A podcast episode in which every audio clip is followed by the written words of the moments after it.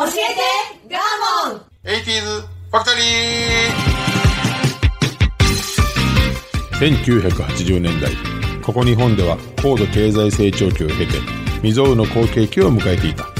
人々は明日に夢を見未来に希望を感じていた。熱狂と興奮の中で駆け抜けた。あの時代は一体何だったのだろうか。そんな奇跡のような80年代をあらゆる視点から語り尽くす超個人的カルチャー番組です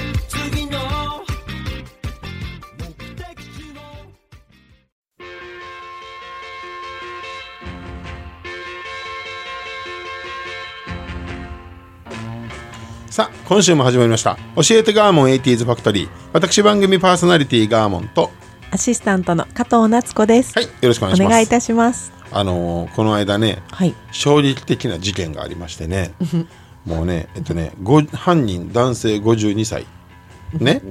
である、えースポーツの、えースニーカー専門店、まあ、靴屋さんですわ。ほうほうほう。簡単に言うとね、そこで、えー試し履きをため靴をね、試しに履いていた女子中学生がいましたと。はい。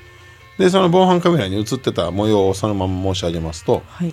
突然四つん這いになりその中学生が履いているスニーカーを舐めた男が逮捕と。52歳。怖くないですか？これね怖いとともに、いや僕ちょっとこのニュース見て衝撃やってさ。うん。うんといろんな複雑なメタ構造がこれ働いててね、うん。はいその女の子が履いてるスニーカーにしか興奮しない性癖やってみ？大変やで。思えへん？でもそのスニーカー今思ってたら、こうは試し履きしてる新しいスニーカー舐めてるの。そう。それも変でしょうなんかね。なんかね。例えば学校忍び込んでそう、匂いのする女やつとか子。中学生の、まあ、変な話靴をねうんそうそう、履き慣れた靴をね。しかもその少少女のトラウマたるやさいや、どんな雰囲気やったんや恐ろしくない？えっと、考え考えればいろんなことが深いでしょ？今私の目に浮かぶのは自分にこう近づいてくる張ってるおっさん。そうやで。そうやで。の後頭部が今思い浮かんで。そうよ。ほんで襲われるかと思いきやペロペロ手手でも多分手はスニーカー持ってんのかなとかってそうでしょ？うん、しかも同い年なんですよね。いやどんなスピードで動いたんやろとかいろんなことがもうホラーチックになるでしょ、ん。いやもうなんかなんいやでもかうん。もちろんあの賛成はできないけどね、賛同は何もないけどもこれが本当の性癖なんやったらば、ものすごい大変。ね。えどうしよう。抑え込まなあかんねんけれども、どないやって転化したらええんやろうと思って僕めっちゃ思ったわ、マネキン買うてきてうん。スニーカー履かして舐めるとか、いや舐めることを肯定するやつなのよ。でも何かして消化するんやったらするんやったらね。もうそれこそ18とかから我慢してきて52でもう無理ってなった。んやなったんかもしれへんやん。ねえもうずっと靴屋行ったらもうたまらんもうそうそうそうそうしてさ。ある日さ、結婚しよう今日は結婚作戦みもう死たいなんでもいいって思って。そうやもう逮捕だって逮捕されんねんもん。逮捕されるもん。そうや。絶対的に。逃げ場がないんだもんこれ何を思って今日結婚したんか。ねなんで僕何を思ってこれ熱く語ってんねやろね。それに引っかかるってことはまあうんうん いやいやすいませんちょっと衝撃的な事件やったんで、なんか考えさせられました。そうですね。切ない感じですね。はいスタートです。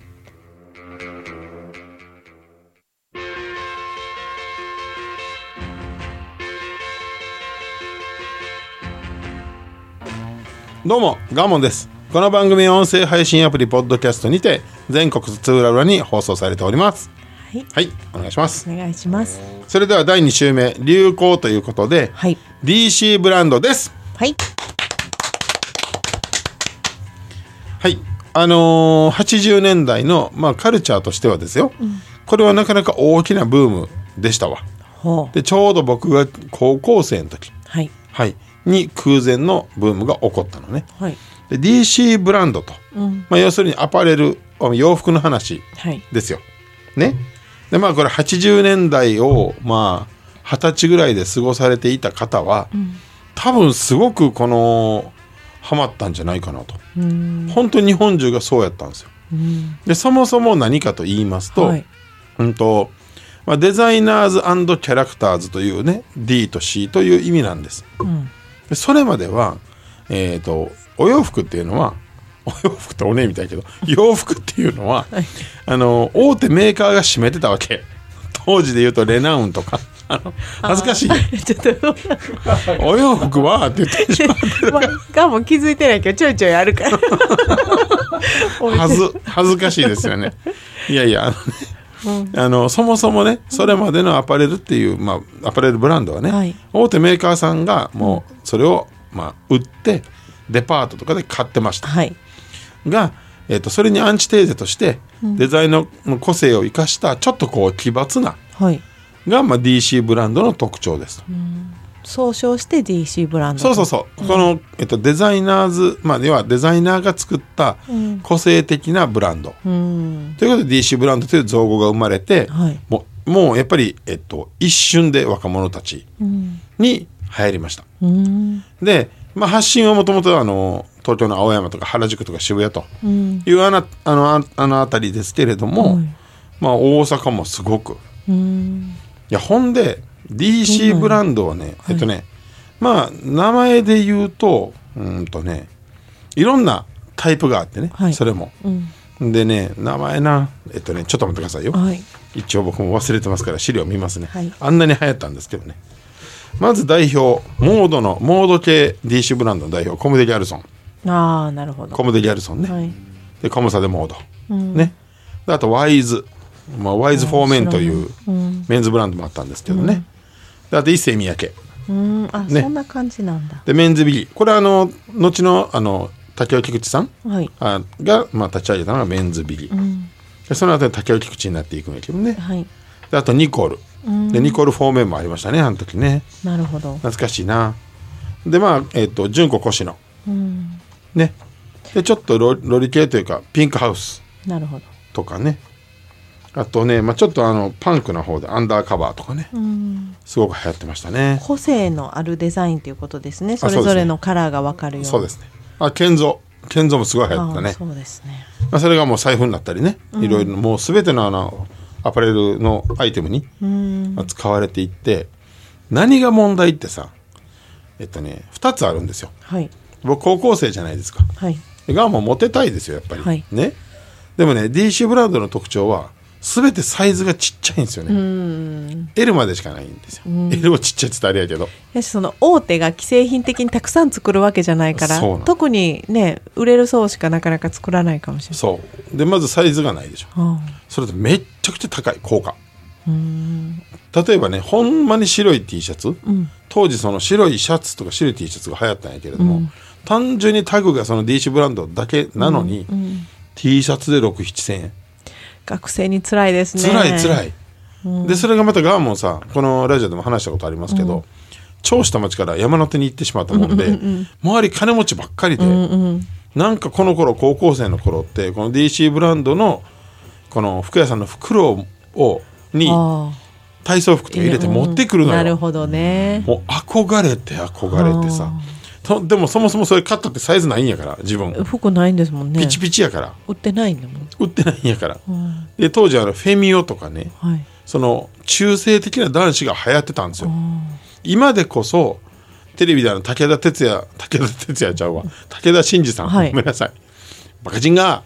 武田鉄矢武田真治さんね、はい。武田真治さんが今ムキムキやけど、当時フェミオでん。ガリガリでレディースのサイズ着れるみたいな男の子が流行ったんですよあと石田一世石田一世今もうハゲてありますけど、当時はねあーわかりフェミね。オ代表やったんですよなこの。かっこよかったんよでそれ中性的なものが流行る時に、常に僕はもう傍らで見て無理ですよね。無理よねゴリラやもんだって。そそっち熊でありゴリラであんねんからそうそう1万円通りやんか、そううん。でもどうしてもあのーその DC ブランドの紙袋紙袋が。ビニール袋が欲しくて。かわいそう。かわいそうでしょ。買った手が欲しくてどっかに捨てたったのよ。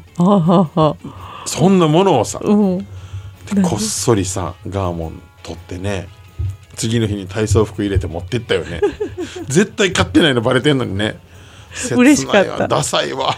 ええっとクマさんとゴリラさんから見たあのフェミオさんのスタイルはやっぱ素敵と思った。かっこよかったんでね、かっこいいとは思う感性的思にった思った。当時ね、それは余計辛いですよね。あの形着たいとか。だってねこれも80年代のラジオではちょうどいいですけど、今でこそダイバーシティたらさ、多種多様性たらさ、まあなんやったらもうね LGBT 的なね、言ってもう個性を一つのまあなんていうかブランドとして言えるじゃない、はいそんなんないもん。一つ流行ったらもう。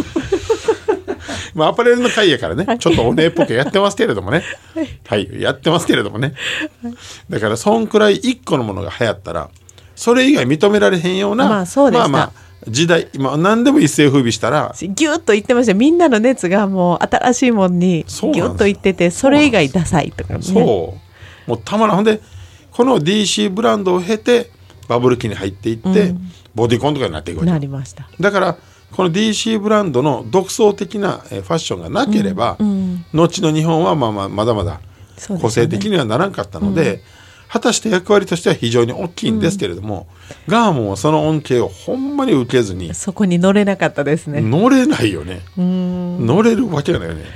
お金がないサイズがないってもう何をしに行くねんってなるからそれでも日曜日ともなると、まあ、大阪の繁華街に出かけて友達と、はい。で友達は買うわいな。はい。で大体もうサッカー部のやつとかモテるん。ですよ、どうしても、とかバンドマンだってちょっとあのあれ何やったかなゴルチェか、ゴルチェとかちょっと高い本当に高い。学生が買うの？買うのよアルバイトして。中高校生が。そう。でまあかっこええわけよ。まあバンドやってたら細い人ばっかり周りにいるからみんなかっこいいねんな、で DC ブランドだけじゃなくてそうやっていろんな個性的なファッションが流行ってたので、もう泣く泣く乗馬用のスパッツ入ってる それも2万円ぐらいしたけどね。乗馬はあったんやサイズが。あの外国人もやりますからね。でも変なところだからそのパッチワークみたいについてて なんかもうちょっと DC ブランドではなかったけどねでいうぐらいあのブームがすごかったんですよ。うん。なんかわかる気がします熱量だから特にあの苦労したのは女の子ちゃうかな。あやっぱりそのアルバイトをしたら何に一番お金かけるって副題やったんよ、あもう憧れが強かったんですね。いやもう持ってないってなんかマズレやったんちゃうかな、男子はまだちょっとマシやったかもしれへんけど確かに当時の既製服は今ほどあの服が高い割にダサかったりでヨレヨレやったりそうそう。なんかこうすごく悪かったですよね。おじさんっぽかったりおばさんっぽかったりね。既製服が全然ダメだったよ、でしょ、うん。そこをこう一点突破したっていう、だから僕らからしたらすごいかっこよく映って、でくしくもそのメンズの女とか、えっと、男性もファッションを楽しむみたいなのがちょっとアプローチ的にかなりこう進んだんよね、あポパイとかね、そういう雑誌がもうこぞって DC ブランドをずっと取り上げるもん男性でがおしゃれしていいみたそいうな。そうそうそうだから余計ね煽られて、うん、でえっとねモデルブームが来るんだよね。メンズモデルブームがやってくるあもうそんな時からですか？そうそ意外。うでめっちゃ俺覚えてんねんけど、はい。笑っていいと思うで。そのモデルモデルさんはいが男性モデル。そう男性モデルが出てくるなんか回があって、ん。ぐらい、あの笑っていいと思うだよ。そういうコーナーがあるぐらい人気があった、で当時人気あったんが阿部寛さん。ああそうですか。今俳優さんのね。モデルさんやったんですね。モデルさんやったんです、うん。であと風間徹さん。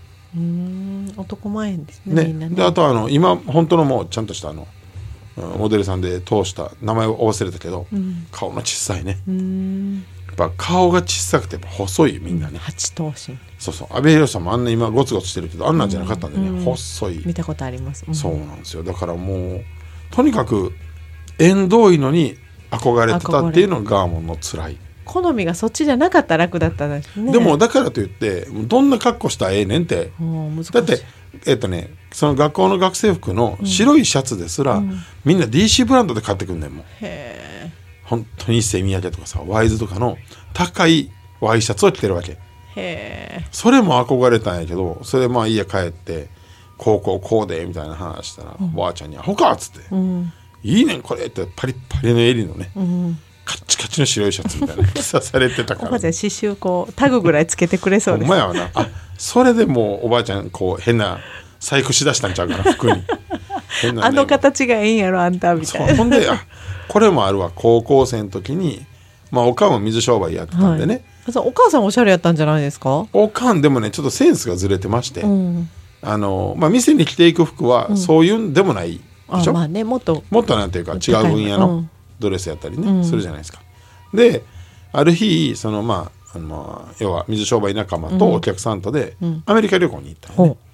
ほで、まあ、時はまあそういう時なんでね、あの土産が服やったんですよ、うん。やったですやん。よかったよ、ならなんかこうちょっとレーザーっぽいはい。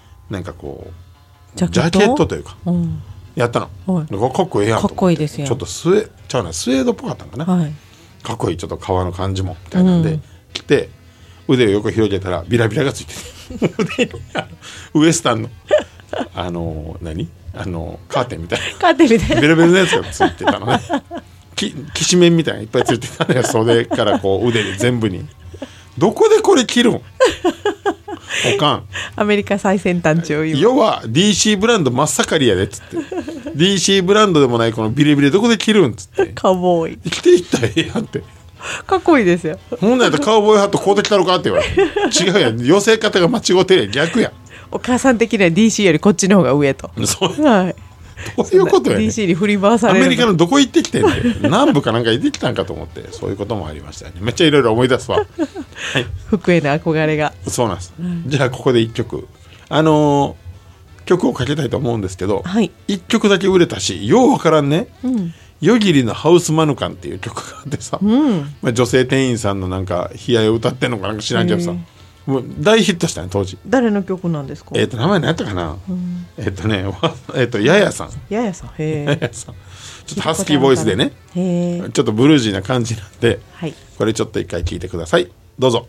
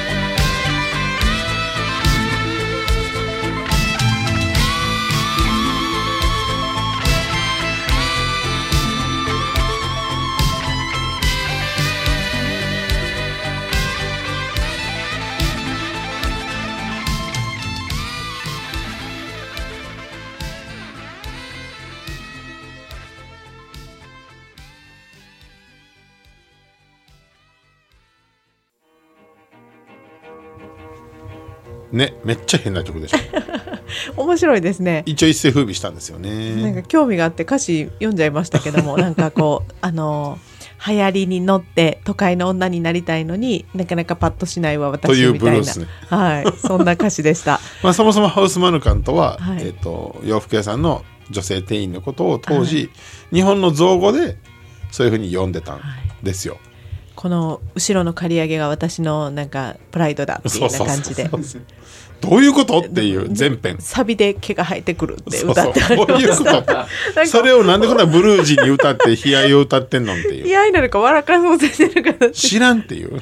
面白いですね。あなたのこと知らんっていう。誰が作ってなんでこの人これ歌ったんっていう。でも歌詞だけ見てるとその一生懸命流行りに乗っていくまだ少女のこのかっこつけてみたりね怯えてみたりっていうのが、ちゃんと説明したらそうやけど、はい。なんなんていう。いい曲でしたよ歌詞は。なんなんていう、まあはい。そんな感じでしたよ、うん。こんな曲が出るぐらい、まあ、世の中はねファッション。そうアパレルに対する意識が非常に高かったというふうなことですよ。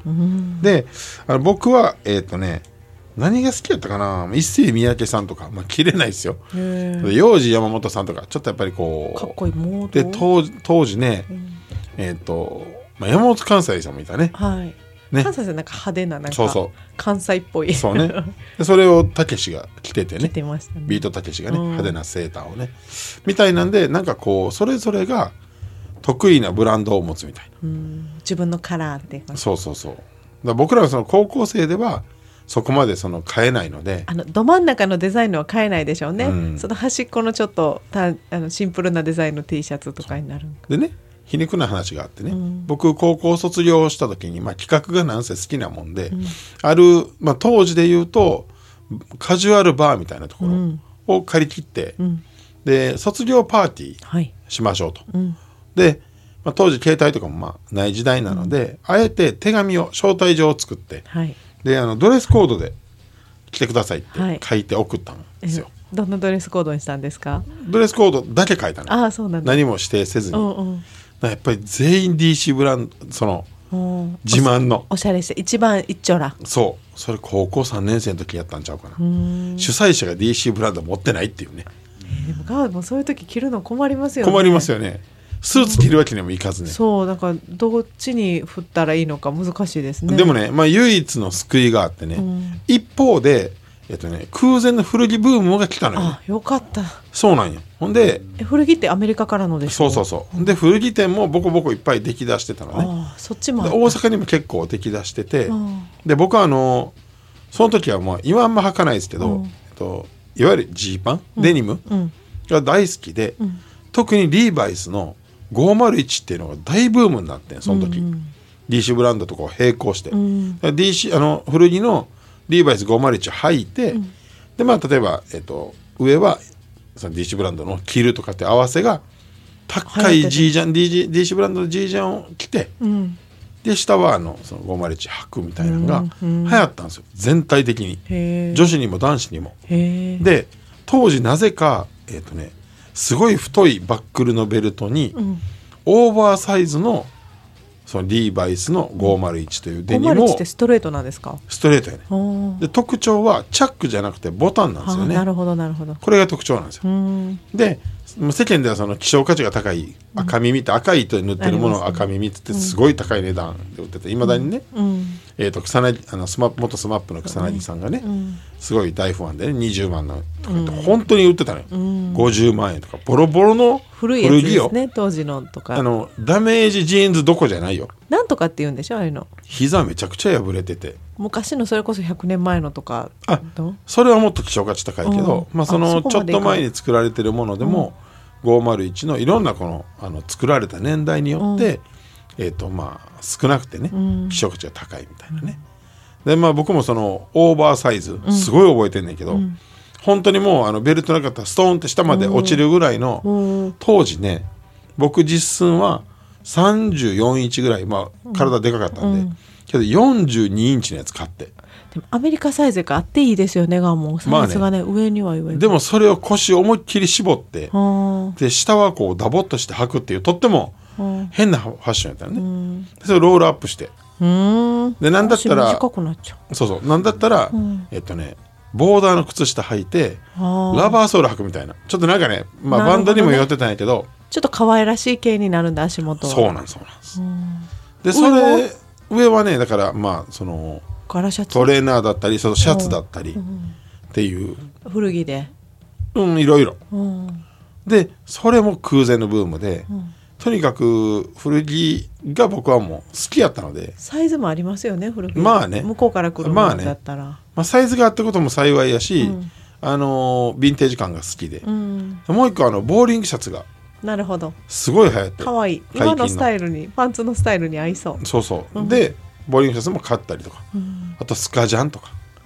スカスカ後ろに刺繍がしてある、うん。ね。ちょっと派手な刺繍がしてる。はい。とかあとスタジャム入ったスタジアムジャンパ野球のスタジーアアムメリカいやアメリカのそのアメフトチームとか、まあ、そういうちょっとこうカジュアルなジャンバーとか、でこうどんどんどんどん名前が上がるぐらい、だからその古着文化もすごく定着してて、おしゃれな時代ですね。そうですね。あのシカゴっていう大きな古着屋さんがね、あって、まあ、そこに通ってたりとか、だからその高かったんですか古着？ものによるんですよ。すごい安いのもある、うんどっかのおっさんが着てたようなわからないシャツとかすごい安いよね、うん。変な形とか。で、そういうのを僕はどっちかと探して着て対抗してましたね、変わった自分のカラーのものそう。を着て。DC ブランドでは戦えないので,、で当時のその写真見ると高校生の時の、なんかけったいな格好してたわ、自分自身も自分自身で、でも個性的なのを選んでたんですね。そうそうそう、ん。ずっと革靴やったね、スニーカー履かずに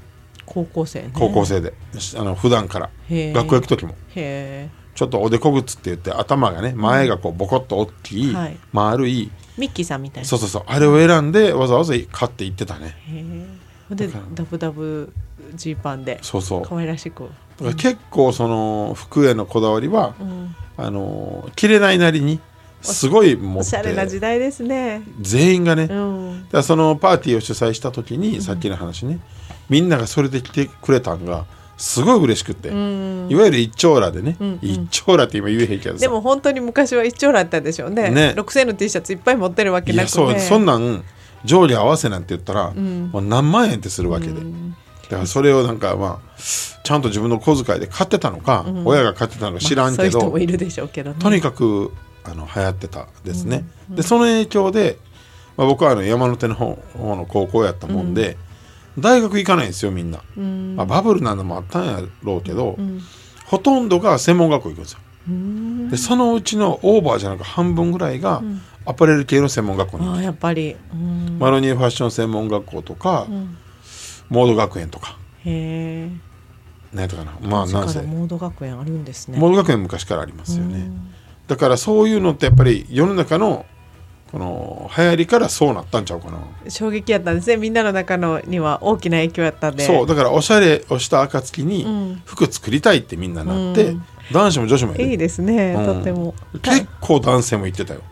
あの服こう日常着る機能的なもんじゃななくて表現になったんです、ね、そうだから僕らからするとね僕らからするとっていうかこの80年代のね、それにハマった人からすると結構みんな今若い子がファストファッションでしょ？ユニクロとかそう H&M とか、うん。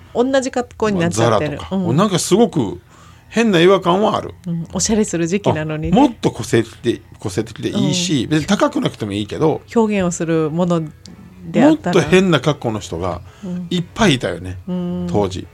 なんかそれはちょっと寂しい気持ちに。なるほど、街のカラーが一緒でしょ、うん、ね。それはあるかもあのユニクロが悪いとかっていうことじゃなくね、なんかもっとこ個性的ファッションお行儀のいいファッションじゃなくてね個性を出す場もう、まあ、もちろんもちろんあのうちのミキさんの髪はもう個性的ですよ それはもう。それはいつもね。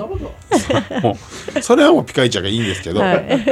だからまあもっとこうねおしゃれを楽しめばいいのになっていうふうになるほど。あの頃思い出してて思いましたわ。なるほで僕一個だけあのーすごい残念なことがあってね。どはいえっ、と高2の修学旅行の時に、もう修学旅行は一大イベントやったので、でもうお金を貯めて貯めて貯めて、えっとねリバーシブルの表ブルー、中黄色っていうもうとても奇抜な、どっかのブランドのコートを買ったんですよ。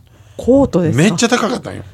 ねえ。バイト代全部費やしたぐらいの。シャツぐらいにしといたらいいのに。78万したんちゃうかな。へえ。頑張って頑張ってったんですか？買ったんですよもちろん奇抜やし、似合ってもないよ。もはや。でもやけどすごい惚れたんですね。たまらなくて。それが欲しいって。そう。でそれでまあ信州の方にね、ん。スキーの修学旅行行ったわけですよ、ん。ね。でもなんだかんだって楽しいなっつってよかったなって言って。でなぜか、えー、と帰りの新幹線で、あれ？コートないってなって。おえ？ね置いてきたの？あれ？新幹線の自分の席見てもない。いやそもそも寒ないんって話じゃないよ。ガンモだからガンモだからね。て寒ってなって気がついて、ん。結果どっかなくしたっていうね。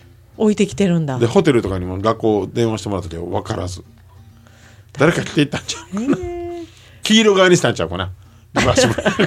青側で行ってた。そう。っていう大ショックな。残念。ね。えっとそれ前に買ってるんでしょ？まだ新しいよそうような状態。そのために買うて行ってんねんから大体高校生が7万もすること買わんでいいんですよ。しかもなんでそれを大事に着いひんねんっていうね。いやいや。もうショックでか大かっ体今日はたなもうコートなくていいね。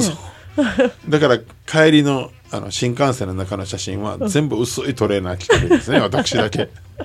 で苦いいやでも惜しいですね。いや惜しいっていうかもね高校生7うびっ名買っくりしたわお母さんびっくりした。だからもう家帰って「あれ？あんたあの派手なあれは?」って言われて「んおーん」って言って。いつもの。なんかあったら困った「おおん」って言って。言って終わりましたね。大した親も気にしてへんので。はい。そういう DC ブランドのあれこれでございました。昔の友達に会いたい。買い物に行きたい。私にも小さな死体がある。エルタンのおかげで私の死体が叶った。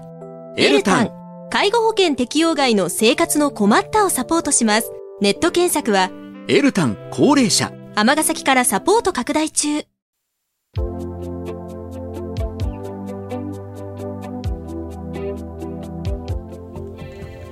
い2週目無事終わりました。ありがとうございました、はい懐かしかったでございます。